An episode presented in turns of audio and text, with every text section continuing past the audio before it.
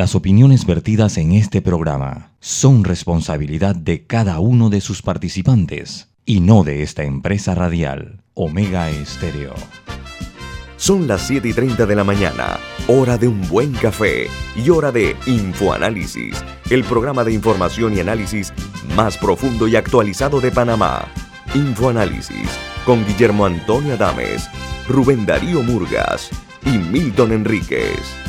Infoanálisis por los 107.3 de Omega Estéreo, cadena nacional.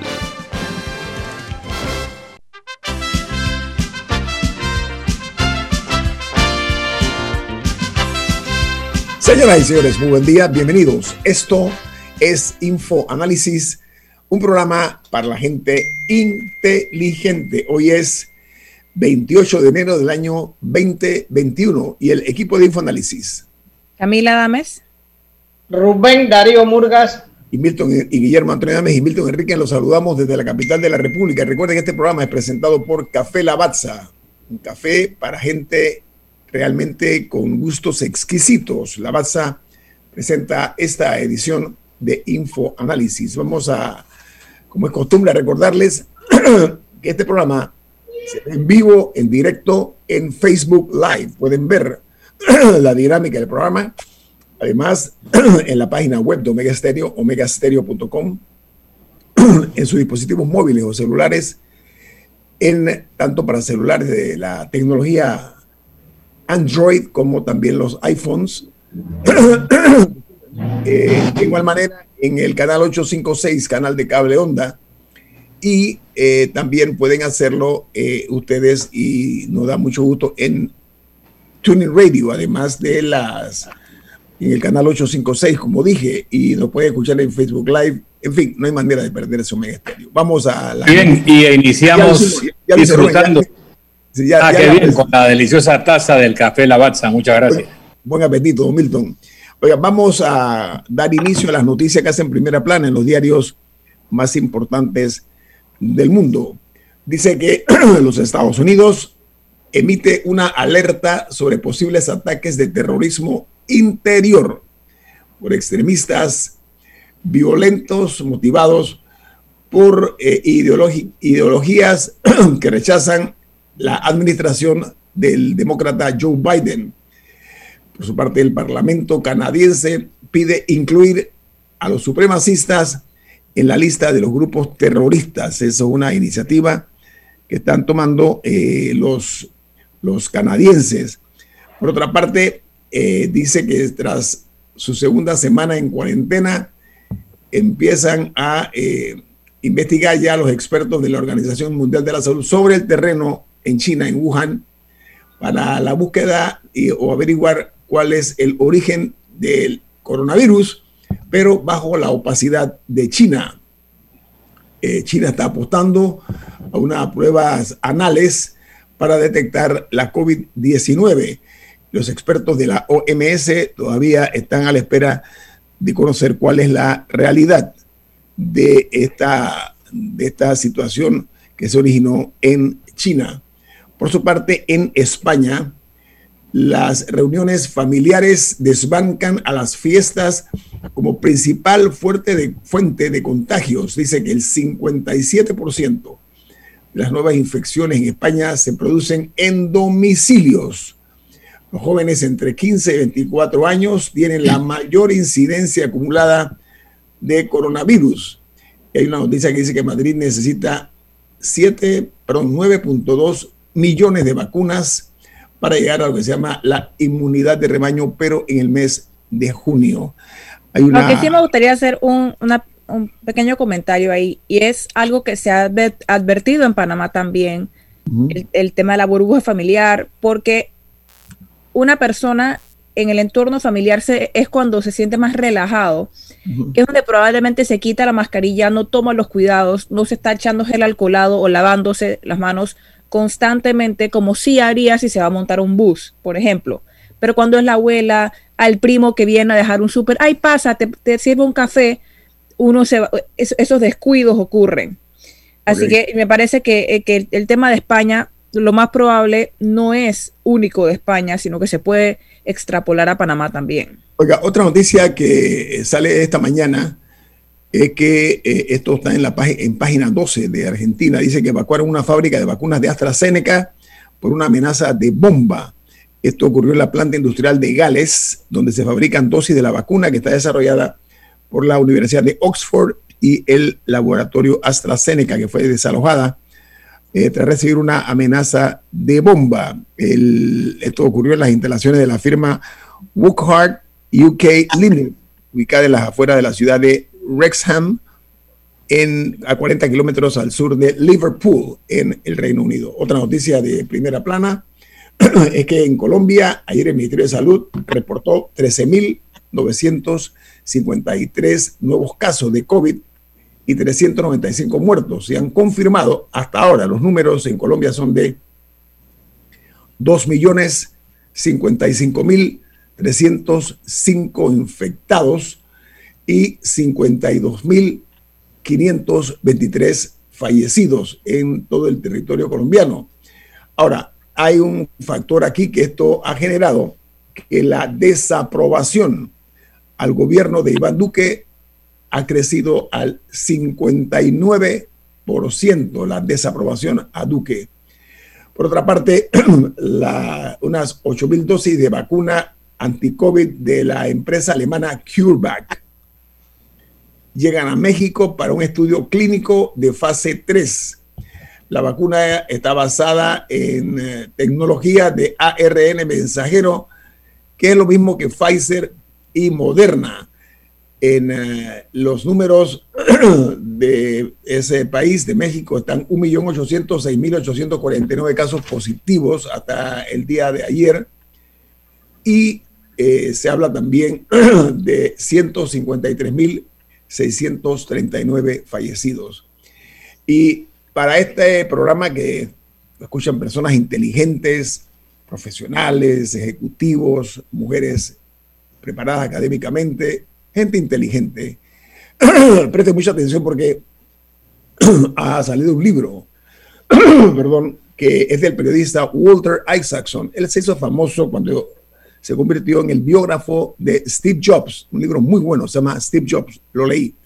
Bueno, él ha sacado un libro de Jeff Bezos en el cual el periodista da a conocer cuáles son los hábitos cotidianos, nada menos que del hombre más rico del mundo, el hombre que creó la empresa y fundador de la empresa Amazon, se llama Jeff Bezos.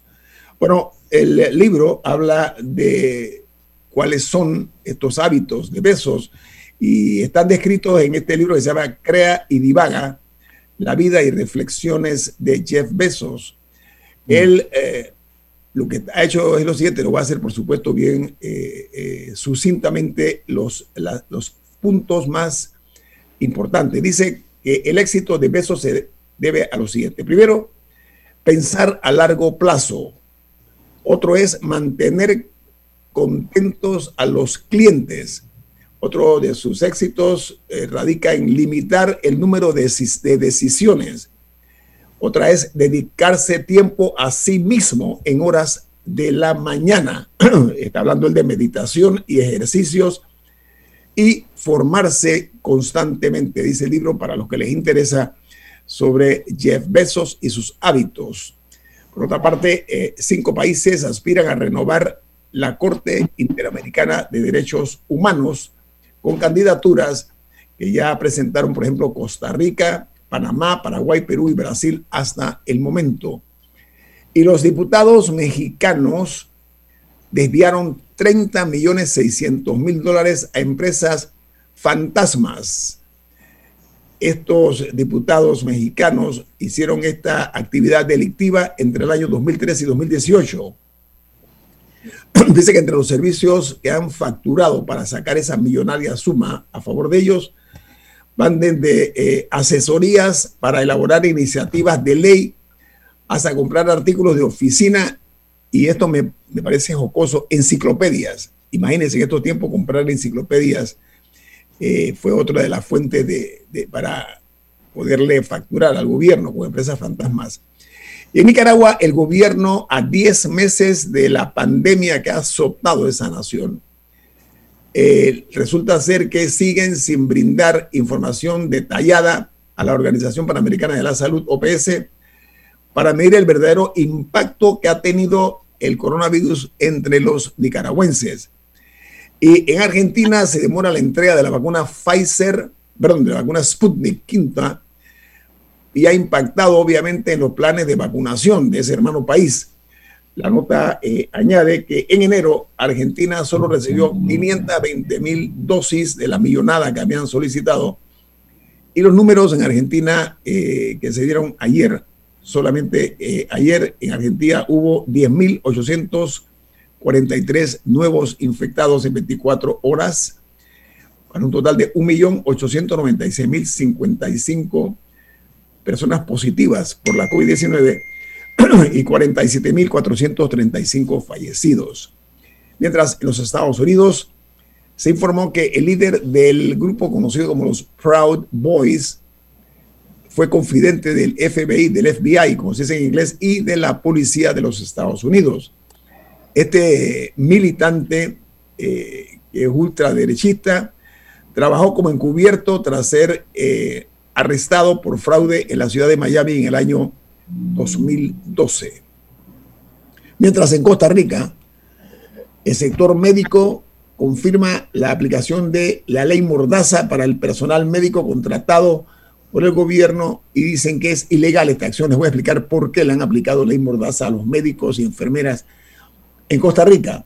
Confirman que el Ministerio de Salud de ese país, en los contratos de plazas, o sea, de, empleo o de contratación de, de, nuevas unidades en el año 2021, el gobierno a través del MINSA incluyó una cláusula de confidencialidad y que lo que están diciendo los médicos es que ese ministerio está obligado a publicar los datos de la pandemia y compartir información oficial para acatar lo que ellos llaman la ley transitoria provocada por la pandemia. Aquí en este programa eh, recordarán que yo mencioné que yo busco por todos los periódicos ticos, particularmente en el diario de mayor prestigio en ese país y nunca hablan de la cantidad de muertos y de infectados. Una cosa interesante. Ahora ya salieron los médicos protestando porque le hicieron, han hecho firmar una ley de confidencialidad para que no se hable. Y hay un escrito en, en, un, en la BBC de Londres que dice que están investigando el por qué los gobiernos pretenden mantener secretamente las contrataciones que han hecho con las empresas que están fabricando las vacunas. Cuando tenga la información la voy a, condensar, obviamente, para compartirla con ustedes. Es interesante porque muchos países se niegan a decir los términos de los contratos que han suscrito con las empresas farmacéuticas farmacéuticas de cara a las vacunas de la COVID-19. No, y es que, y es que es todo un drama, y no solamente en América Latina. Les, les, el, ejemplo de Europa, por ejemplo.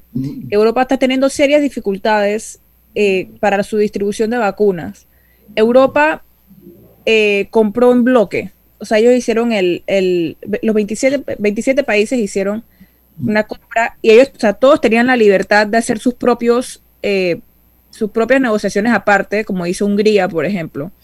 Pero como, como bloque estaban negociando una cierta cantidad de vacunas, pero han, han enfrentado eh, demoras en la entrega. Y, por ejemplo, se quejan de, de que por qué el Reino Unido sí tiene vacunas antes que ellos. El Reino Unido obviamente no negoció como parte del bloque y de hecho negoció antes.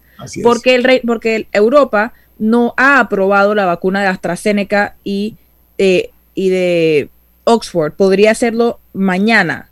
Pero entonces el Reino Unido sí lo hizo unilateralmente y ellos han vacunado una buena parte de su población. Entonces eh, la Unión Europea estaba considerando, porque todas las plantas AstraZeneca están en la Unión Europea, ellos estaban considerando restringir las exportaciones de esas vacunas hacia el Reino Unido y otros países para poder surtir a Europa primero. Así que es todo un drama que está pasando. Vamos con los Estados Unidos, los periódicos que tienen en sus primeras planas los principales diarios de los Estados Unidos. El Washington Post titula hoy, mientras Joe Biden promete un cambio monumental, la industria de los combustibles fósiles se prepara para una pelea. En apenas una semana en el cargo, Biden tomó pasos para reincorporar a los Estados Unidos al Acuerdo del Cambio Climático de París para detener la eh, eh, eh, controversia que hay en cuanto a las tuberías de Keystone e imponer nuevos límites en la producción de petróleo y gas dice que ha ordenado una serie de cambios que van a producirse a partir del mes de febrero. Mientras el diario The Wall Street Journal titula en primera plana, Apple publica ganancias trimestrales que son récords liderados por las ventas de iPhone.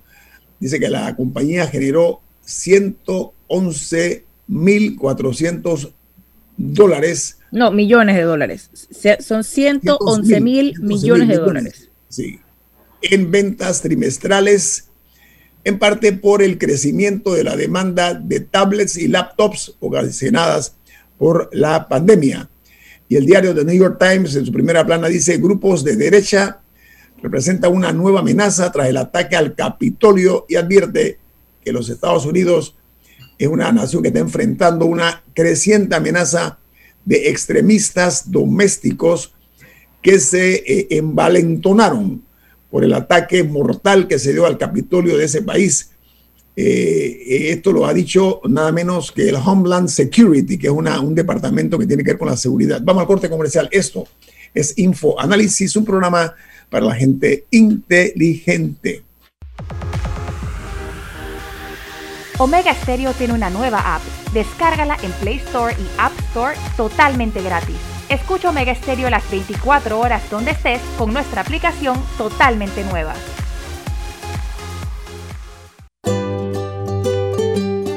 En la vida hay momentos en que todos vamos a necesitar de un apoyo adicional. Para cualquier situación, hay formas de hacer más cómodo y placentero nuestro diario vivir. Sea cual sea su necesidad, en Hogar y Salud los apoyamos haciéndole la vida más fácil, porque contamos con la experiencia necesaria para recomendarle lo que usted necesite. Recuerde, Hogar y Salud les hace la vida más fácil. Visite nuestras nuevas sucursales en Villa Zaita al lado del Super 99 y en Cativa Colón al lado del Super Extra. Estamos abiertos en todas nuestras sucursales del país y le hacemos su entrega de forma gratuita en Panamá Centro. Para mayor información, puede consultar en Instagram y Facebook. Bienvenido al nuevo verano con Claro, el momento para demostrar con tus stories que por fin aprendiste a cocinar. Cámbiate a Claro con ilimitada y minutos ilimitados en planes postpago desde 30 balboas para que vivas más conectado. ¡Claro! Promoción válida del 1 de enero al 31 de marzo del 2021. Incluye data limitada con opción a compartir hasta 5 GB mensuales, minutos y SMS limitados de Claro a Claro y 250 minutos a otros operadores y a 32 destinos de LDI. Para mayor información ingresa a www.claro.com.pa. Ya viene InfoAnálisis, el programa para gente inteligente como usted.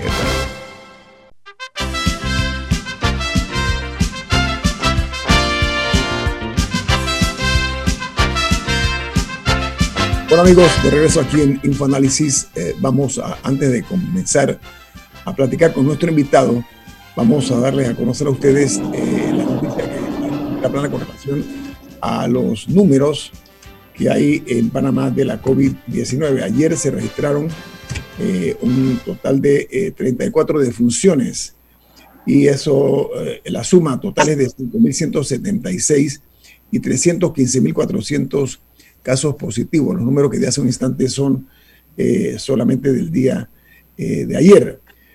Hoy vamos a platicar con el ex vicecanciller, ex canciller, también ex ministro de Seguridad, eh, licenciado José Raúl Mulino. Buen día, ¿cómo está usted, don José Raúl? Gracias, muy buenos días, un placer. Saludos a la mesa, un placer estar en Infoanálisis como siempre. Gracias. Salud al pueblo panameño.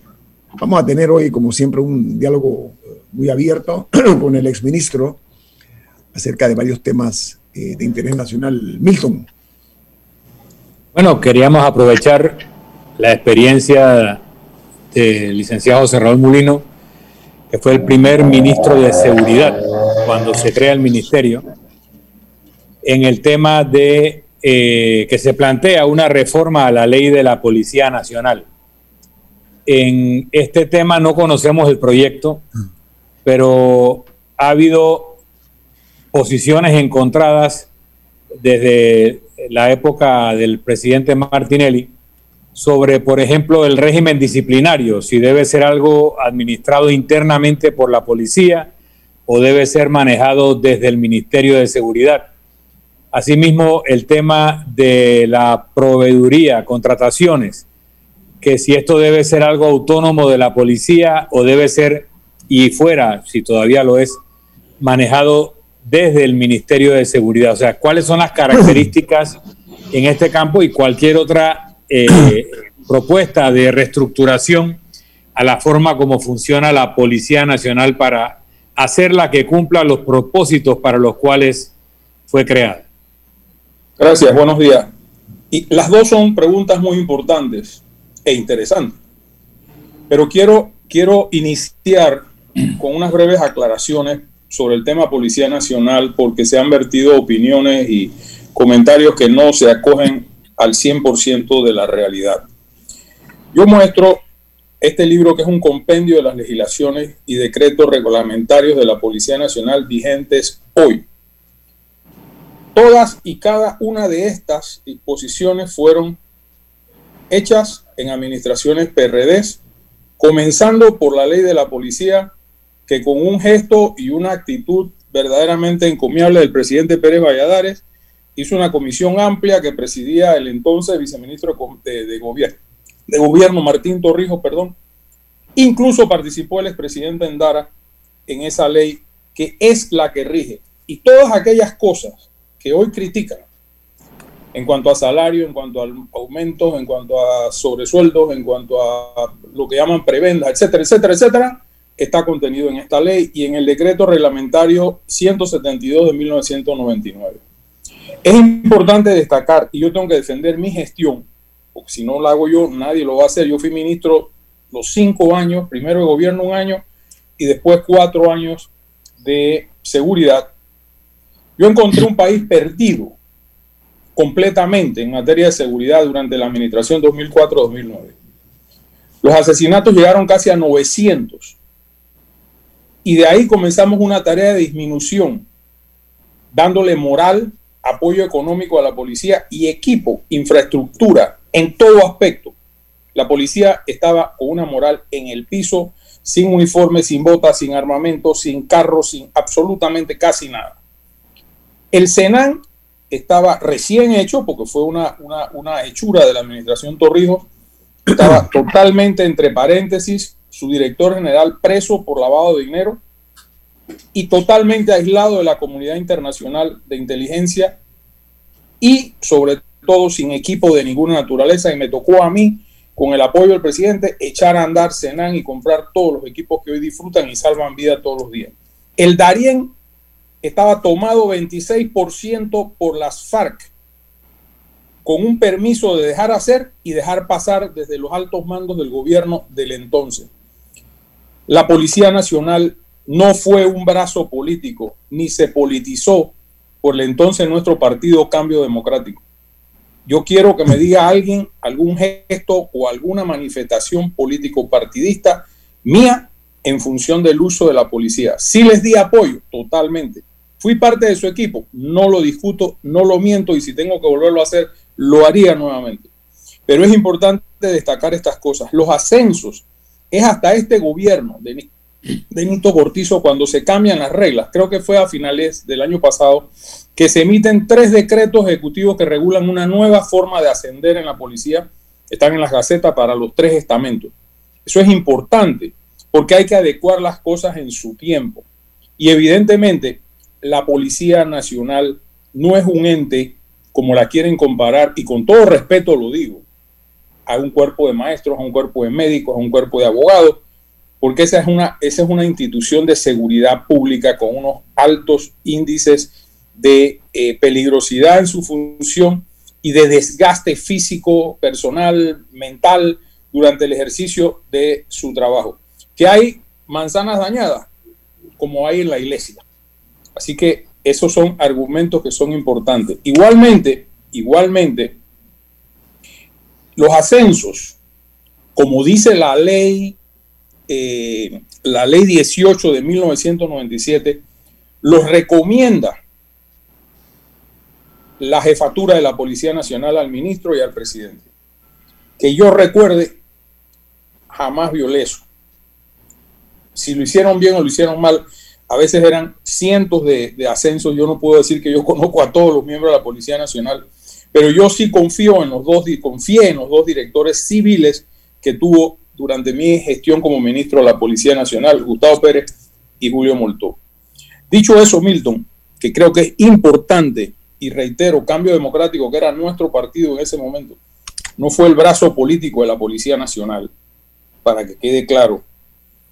Eh, tu pregunta en torno a la disciplina, yo creo que es público y constan los documentos en la memoria del quinquenio que yo hice. Añito le regalé un libro de esos, en el que publico ahí lo que tú llamaste, Milton, un encontrón con Gustavo Pérez. Y lo hice porque en aquel momento yo consideré que o yo ponía presión o mejor cierren el Ministerio de Seguridad y que sea la Policía Nacional o el jefe de la Policía Nacional la que gobierne. Aquella frase de policía juzga policía, no la toleré. Es más, largué de mi oficina al subdirector de la Policía Nacional y a su asesora legal cuando me dijo, es que los policías somos una casta. Y yo, ¿cómo? Te levantas de aquí, te largas y no te meto preso por respeto a que el escándalo sería mayor. Esa fue una ley, Milton, y yo apoyo cualquier gestión y estaría dispuesto a ayudar, si así se requiere, para crear un ente autónomo de la policía. La DRP de la Policía Nacional, y lo digo con el mayor respeto, no funciona. Porque desgraciadamente, y sobre todo cuando en el mando de la policía hay un uniformado, funcionan los clanes. El clan del agua, el clan de Venezuela, el clan de México ahora, el clan de no sé dónde. Y se pasan factura durísimo por nimiedades muchas veces. Entonces, ese concepto de una DRP interna, que es la que decide sanciones administrativas o traspasar los expedientes al Ministerio Público, no pueden ser juez y parte los propios compañeros de armas o los propios compañeros de graduación. Y creo que hay que crear, como en Estados Unidos, que el gobierno de ese momento, bajo la embajada del embajador eh, Farrar, creo que era el apellido, eh, Farrar, nos apoyó en dinero, en logística, en entrevistas, en viajes a los Estados Unidos para entender cómo el ejército, el FBI y todas las entidades de seguridad funcionaban con el famoso Departamento de Asuntos Internos. Ustedes ven en la película cuando dicen, te vamos a poner en asuntos internos, tiembla todo el mundo. Porque asuntos internos en ese país funciona aparte, completamente independiente de lo que es la dirección de las entidades.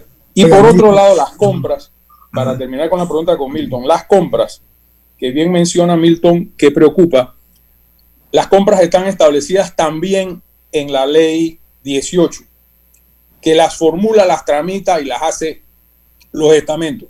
Ciertamente yo sí tomé decisiones a través de resoluciones ministeriales para limitar el monto de aquellas compras que la policía podía hacer de manera directa y si mi memoria no me traiciona, yo les permitía, ah, de manera directa, no, de manera sin, sin entrar al ministerio, márgenes de 250 mil dólares para abajo.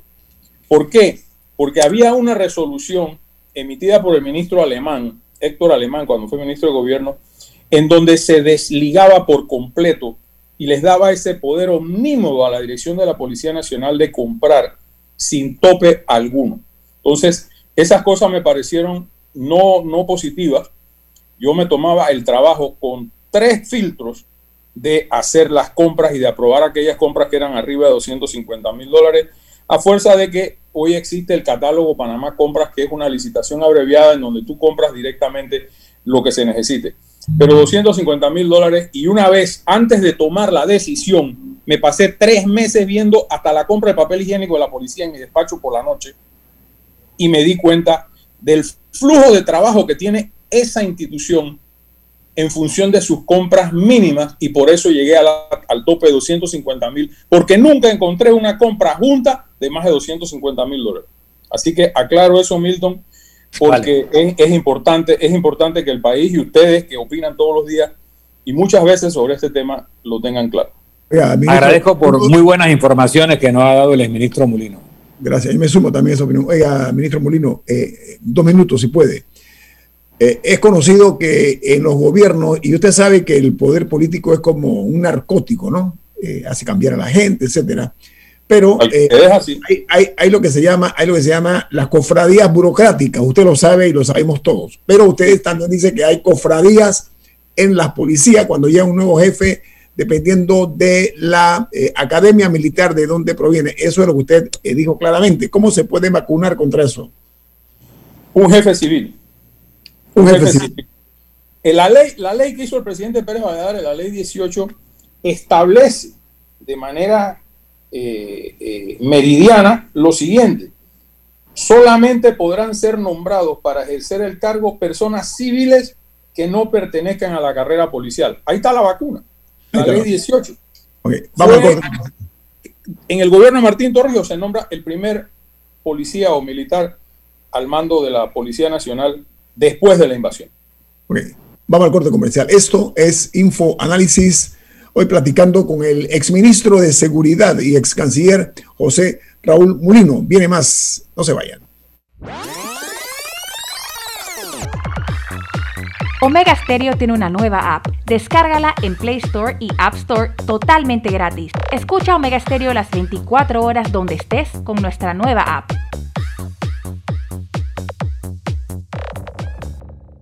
¿Les suena esto? Ofertas, pedidos, facturas, órdenes de compra, entrega, contratos, recibos, etc. Los documentos importantes están ahí, en algún lugar. Ojalá supiera dónde y cómo encontrarlos cuando realmente los necesita, sin perder tiempo ha llegado la hora de la gestión documental electrónica. Los documentos se escanean y guardan digitalmente de forma automática y centralizada. Llámenos al 209-4997 para un demo sin compromiso. Solutexa, expertos en digitalización y gestión documental.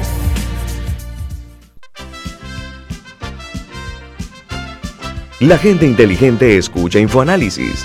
Los anunciantes inteligentes se anuncian en InfoAnálisis. Usted es inteligente. Llame al 269-2488 y todos lo sabrán.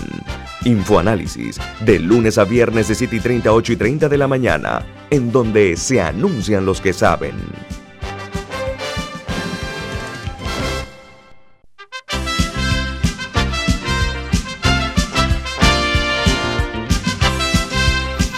Bueno, en Infoanálisis esta mañana tenemos eh, el gusto de platicar con el exministro de Seguridad, José Raúl Mulino, acerca de las inquietudes, eh, eh, el deseo, la sed de conocer un poco más o lo mucho que se pueda de la situación de la Policía Nacional y nada más y nada menos que a un ex jefe del Ministerio de Seguridad. Camila. Eh, exministro, ¿cómo Entiendo que me diga que la ley es de que la ley lo precede, que la ley viene de un gobierno anterior, en este caso creo que dijo el, de, el del expresidente Pérez Valladares. la única ley que se ha hecho de la Policía Nacional la hizo el presidente Pérez Valladares con una amplia comisión y hasta el día de hoy rige. Pero viendo los resultados de esa ley, viendo la cantidad de comisionados, de subcomisionados, el desbalance que ha causado eso, si bien la ley venía de antes, ¿por qué no cambiarla una vez? Porque digamos que la ley se hizo y no se previó que ese iba a ser el resultado. ¿Por qué no cambiar una vez que se estaban viendo esos índices? Yo, yo, entiendo tu punto, a mí no me tocó eso. Sí se veía la tendencia, pero no, no, no me correspondía, no me correspondió ese problema de manejo de más de 300 comisionados y subcomisionados que priva hoy día y que obviamente... ¿Cuántos habían en, cuando usted fue ministro? No, no, no, no, no me acuerdo, Camila. Sinceramente esa estadística no la tengo de memoria. Pero lo que sí te puedo decir es que yo se los comenté a ellos. Incluso, doy aquí una infidencia post-mortem, eh, lo hablé un día a materia de, en materia de un café con el, el ex jefe de Senafrón, Fran Abrego, en la que le comentaba que en algún momento se va a tener que regular esto porque va a ser insostenible el engorde de la base media de la pirámide, así como el tema de las jubilaciones. Las jubilaciones, para que esté claro todo aquel que diga del tema, todo lo que se llama hoy privilegios está aquí. Esta ley tiene todo eso. Cuando se hicieron los aumentos, y, no me estoy saliendo de tu pregunta, se empezó de abajo para arriba. Era imposible mantener un servicio aeronaval, por ejemplo, con un piloto, piloto de helicóptero con 1.300 dólares de sueldo al mes, por decir uno de los ejemplos. o un cadete de policía graduado, un oficial que se llama un agente, agente, perdón, es la palabra, un agente de policía salido de la academia con 200 dólares de sueldo. Nosotros llevamos a ese agente, creo que a 790 dólares de sueldo empezando la profesión. ¿Por qué? Por las razones obvias que mencioné hace un momento. Eran muchachos jóvenes que salían de su casa, tenían que trabajar y era mejor vacunarlos de esa manera para que empiecen al menos, y se los decía siempre en grabaciones, una carrera digna de 30 años dentro de la institución. Por otro lado, creo que no se requeriría una ley, sino una, una decisión política de quien mande, en el sentido de que, ven acá, me paran por un tiempo, se congelan las vacantes de subcomisionados y comisionados hasta que vayan retirándose. No se puede pasar una ley, que alguien se lo escuché por ahí, de que se disminuye el número presente de comisionados y subcomisionados, porque eso sería inconstitucional. Pero sí se puede congelar con una decisión de quien mande. ¿Con el propósito de qué? De emparejar las cargas un poco. Eso va a tomar años, eso no es una cosa que se puede hacer en 90 días ni en 60 días. Pero ciertamente, ciertamente es excesivo el número y en alguna medida, y no quiero con esto justificar rangos distintos, y lo comenté con ellos, porque yo con ellos tenía conversaciones muy sinceras siempre que me reunía y les decía los pros y los contras de mi punto de vista de esto, es en gran medida el aspecto de que después que llegas a comisionado no hay ningún rango más. En los tiempos de la Fuerza de Defensa llegabas hasta general. Entonces, eso le puso un tapón a la botella también. No lo estoy justificando, pero sí advierto que es un tema que hay que verlo en su conjunto. Pero eh, es el momento. Yo, no conozco los términos de la nueva, del nuevo proyecto que entiendo están revisando el Ministerio de Seguridad. Mucho me gustaría opinar y conocerlo porque me preocupa algo. O sea, cuando Martín Torrijos dividió la fuerza en Policía Aeronaval y Senafrón, que yo me opuse en su momento, 2008, cuando me tocó trabajar lo entendí mejor. Volver a unificar las tres fuerzas bajo un mando único, que no sé si está planteado así, pero bajo un mando único, si es una ley única, hay un mando único, es volver a dar poder excesivo al control de las armas en el país, de las armas eh, institucionales en el país. Y a mí me preocupa, a mí me preocupa. ¿Por qué? Porque el país de hoy no es el país de cuando yo fui ministro, ni es el país de cuando Paredes fue general de la policía. El país de hoy tiene una amenaza seria que es la plata del narcotráfico es la plata del narcotráfico y ahí tenemos a México como, como ejemplo clarito. A mí me asusta ver que cualquier tarde cogen una o dos toneladas de droga entrando o tratando de entrar en el país. Y eso es un tema que es preocupante. Entonces, volver a unificar, volver a unificar la, dirección de la fuerza pública, que es como se llama el, paraguas de la tres instituciones, a mí me preocupa en lo personal. Ahora, hablando de instituciones dentro de la policía, una investigación reciente de Grisel Betancourt y Rekha eh, Chandiramani eh, mencionó que se llamaba el Frankenstein, no recuerdo el nombre completo, pero recuerdo que era eh, que un Frankenstein uniformado, creo que se llamaba. Menciona el FISCOI, el Fondo de Intercambio del Servicio para Cumplimiento de, Objetivos Institucionales, eh, que básicamente son los policías que, toman roles privados, o sea, que están de seguridad en, en locales privados. ¿De dónde salió esta institución? O sea, no es un vicio que exista esta institución dentro de la policía? ¿Se justifica su existencia o debe ser eliminada? Esa institución, y la tengo marcada aquí eh, en, la ley, existe legalmente. También debo decir, en mis tiempos, el FISCOI está en el artículo 299, servicios remunerados del decreto 172 de 1999, que lo muestro aquí pero usted lo considera que, se justifica su existencia. Yo creo que eso no se justifica ya. Eso no se justifica.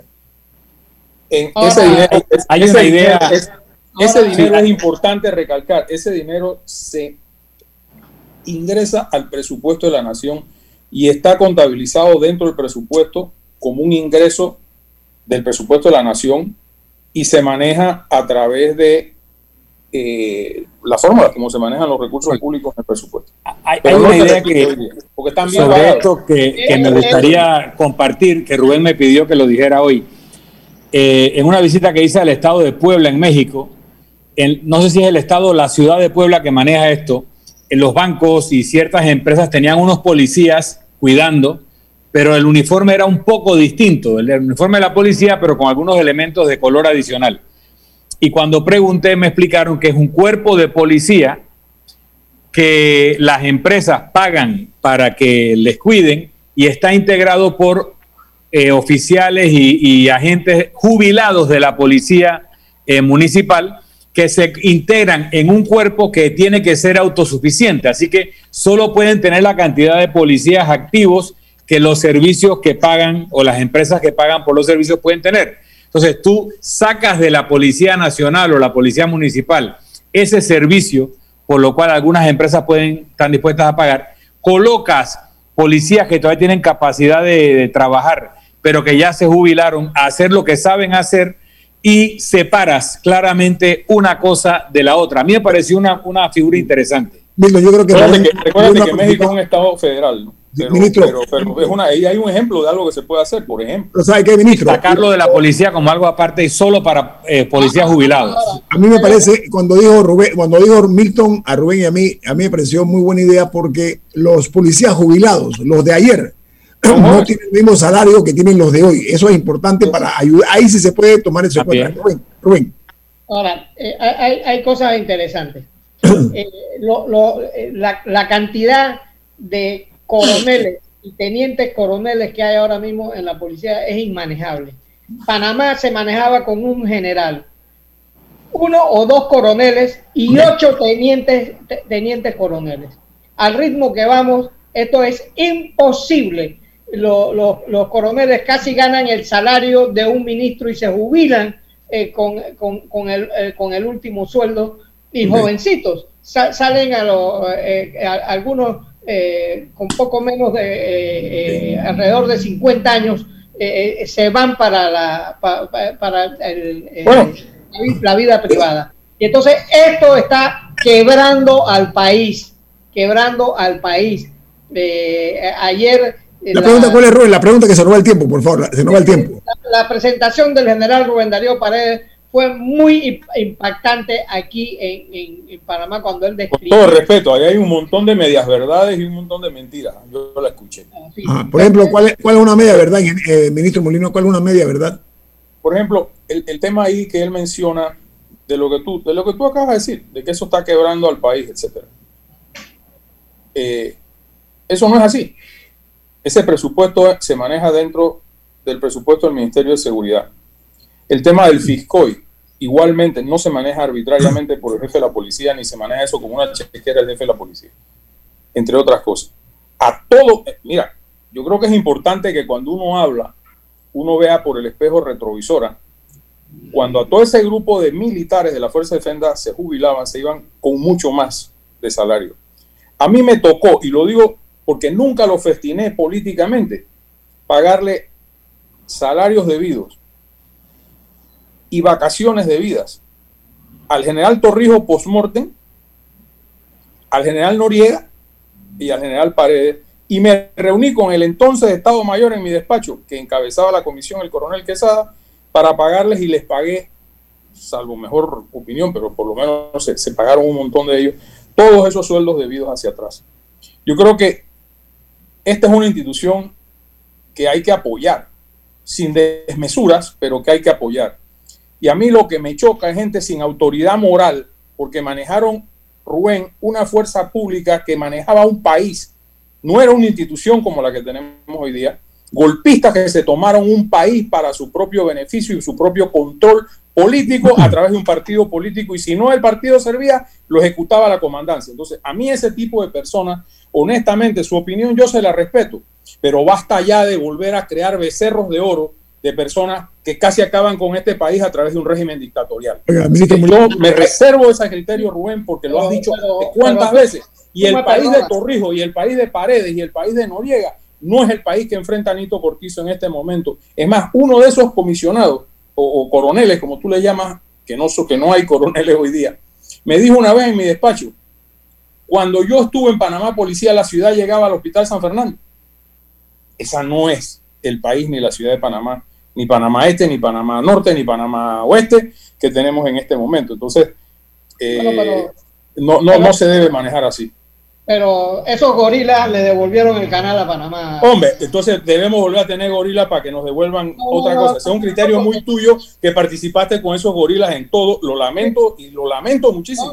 pero esa es, una, esa, es una, esa es una premisa que tú lanzas de que porque el, el, gobierno del, del, del, general Torrijos negoció y logró, y yo aplaudo que haya logrado el canal para Panamá, la dictadura devolvió el canal. No, señor. El canal de Panamá fue objeto de una lucha generacional de muchos panameños que dieron su vida a través de la historia de este país y esfuerzos muy, muy loables, desde las negociaciones del primer tratado por Armodio Arias hasta el último, para lograr el canal, Rubén. Por favor, no me vengas con esa, esa, esas conclusiones. De, este programa no es ese. Estamos hablando de seguridad. Pero que tú la trajiste. la, seguridad esta con la seguridad que se daba en la época de Torrijos. E, e, eso no había el narcotráfico que hay hoy para empezar a para empezar, no existía esa fuerza extraña que ha dañado países enteros. ¿Qué, país era más seguro, este o el anterior? Eh, eh, bueno, estamos de acuerdo, pero sí, que, tú me dijiste que el qué mundo era mejor, cuando había pecado o cuando no había pecado. No tenían la infiltración de los dineros sucios en la corrupción. Ahí está México. En esto ya le decía yo a mi esposa, viendo una serie de televisión mexicana de Nafia y estas cosas, o sea, el peor, la peor propaganda que puede tener México son las series televisivas que tiene denunciando y, haciendo pomposo la corrupción que vive el Estado mexicano, que es un Estado fallido, al menos en materia de seguridad. Un Estado que no, puede llegar a... tengo, que ir al corte comercial. Eh, comisionados, subcomisionados está al borde de la quiebra. vamos al corte comercial. es tu criterio, yo lo respeto. En Panamá. Permiso, caballeros. caballeros permiso, económico. corte comercial. Vamos al corte comercial. Esto es Info Análisis, un programa para la gente inteligente.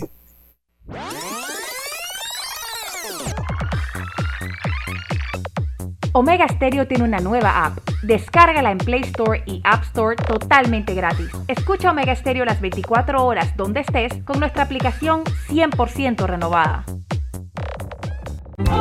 Bienvenido al nuevo verano con Claro, el momento para demostrar con tus stories que por fin aprendiste a cocinar. Cámbiate a Claro con ilimitada y minutos ilimitados en planes postpago desde 30 balboas para que vivas más conectado. ¡Claro!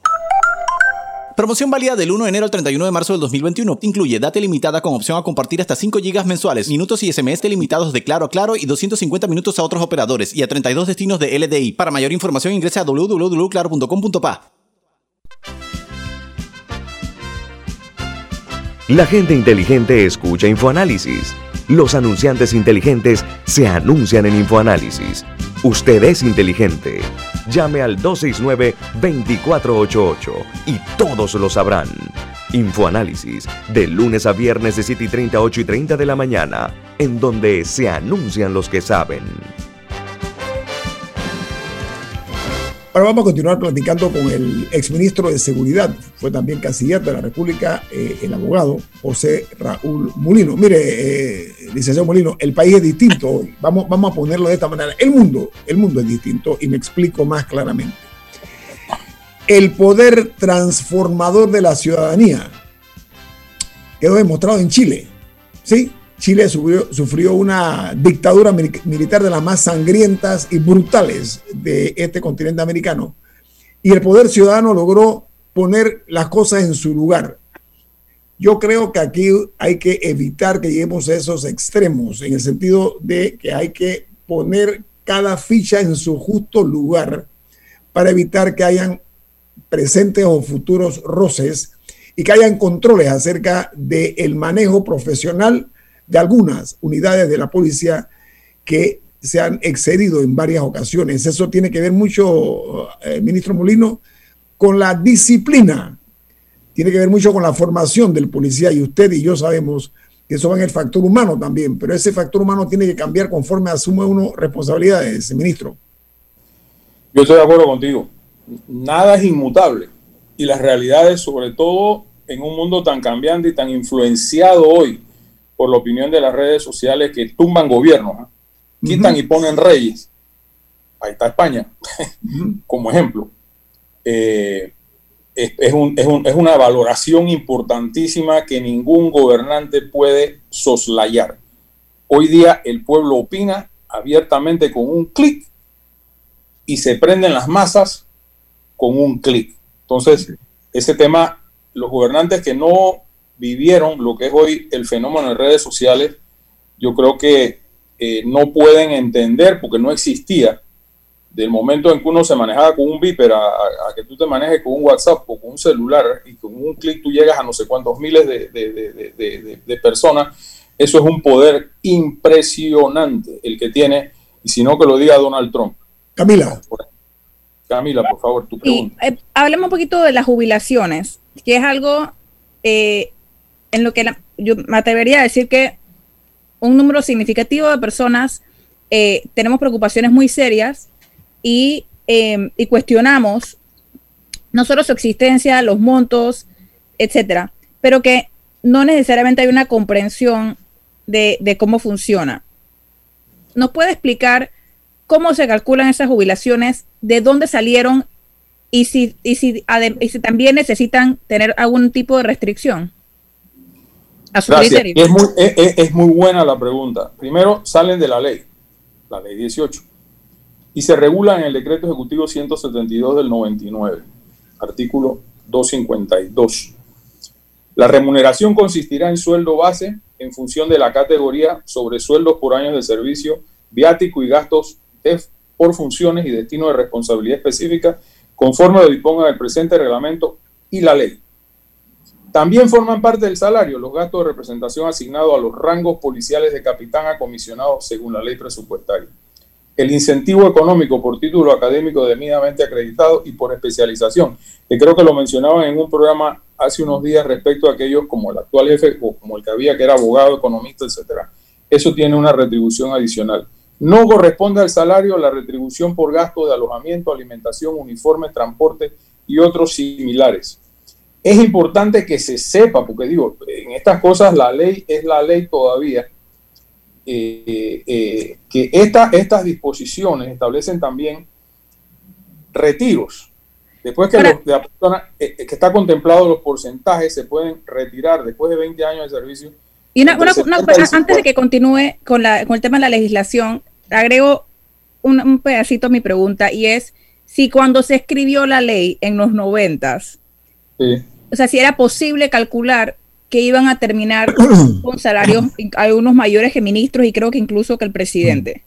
O sea, bueno, si, si, la intención de la ley pudo prever en lo que se iba a transformar, o sea, me, a mí me parece importante hacernos esa pregunta tomando en cuenta que es una ley que ya tiene veintitantos años, que va para un cuarto de siglo.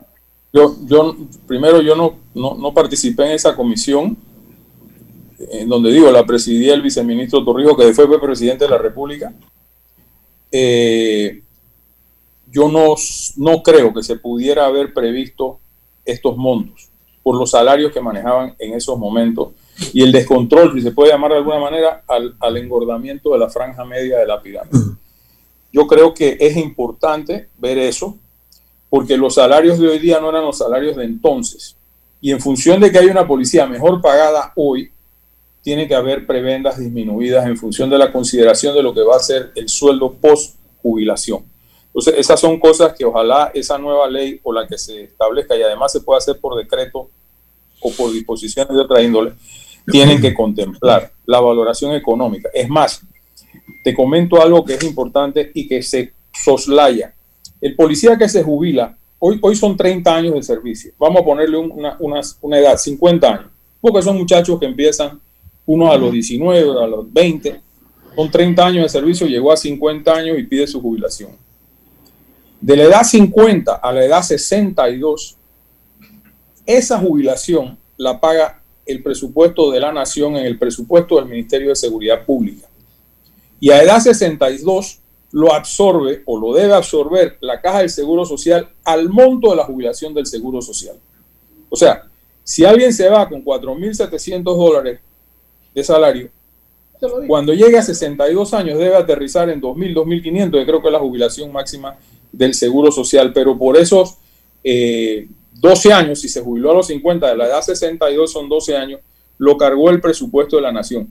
Cuando yo empecé, y este era un tema que yo veía y se los decía a cada momento. Ah, ok, pero, pero entonces el monto total sí lo asume la caja después de los 62 años. No, no, el monto total no el Hasta, seguro hasta los social 1.500. ah, con, los, con los límites del seguro social. Ah, ok. Y creo sigue siendo el, el Que Ministerio creo que son Seguridad. 2.500 dólares el que más cotiza en el seguro social. Yo, yo quería preguntarle a, a José Raúl algo que a mí me, me llamó mucho la atención. Eh, vivimos en un país diferente del que éramos hace 30 o 40 años. Estoy de acuerdo en una policía, una fuerza pública profesional, bien pagada. Hoy en día un, un raso entra ganando 800 dólares o si no se subió ya un poco más. Y si, si es verdad lo que se dice, el director de la policía acaba ganando 11 mil dólares al mes. Eso es bastante dinero, mucho más que un presidente y que un magistrado de la Corte Suprema. Un ministro. Y que estén, y que estén y un ministro, por supuesto, que estén uniformados, que tengan vehículos, que tengan armas, que tengan eh, chalecos, todo lo necesario, perfecto. Pero, y que estudien y que por los estudios paguen sobre, ganen sobresueldo, muy bien, una policía profesional. Pero a mí lo que me preocupa es la frase que espetó el entonces subdirector de la policía al ministro Mulino, es que somos una casta.